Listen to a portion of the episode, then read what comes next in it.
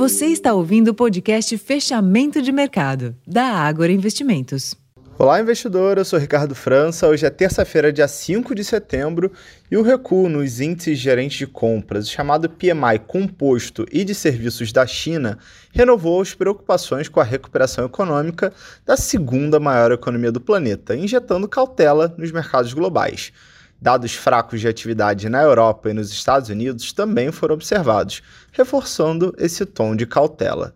Somou-se a isso a fala do diretor do Fed, Banco Central norte-americano, afirmando que os juros do país vão permanecer elevados até que a inflação ceda. Com este pano de fundo, os mercados europeus e de Nova York fecharam a sessão em baixa.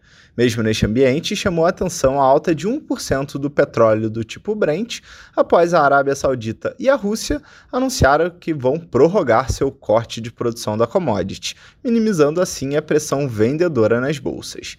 No Brasil, o destaque desta terça-feira foi a divulgação da produção industrial referente ao mês de julho. O indicador recuou 0,6% na variação mensal, abaixo do esperado pelo consenso da Bloomberg, de menos 0,3%. O resultado decepcionou na margem e a abertura foi ruim, com bens de capital e bens de consumo duráveis recuando 7,4% e 4,1%, respectivamente.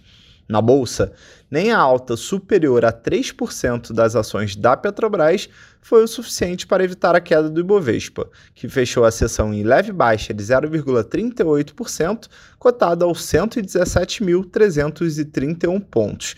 Giro financeiro somou 22 bilhões de reais.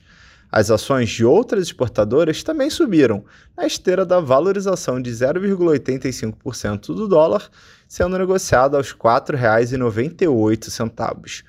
Para amanhã, quarta-feira, véspera de feriado no Brasil, a agenda local reserva o IGPDI, novo levantamento da safra de grãos e os dados da Anfávia de produção e vendas de veículos. Nos Estados Unidos, o destaque fica por conta do livro Beja sobre as condições da economia do país. E para mais informações, acesse o nosso relatório Fechamento de Mercado completo e confira outros destaques corporativos. Eu vou ficando por aqui, uma ótima noite e até amanhã.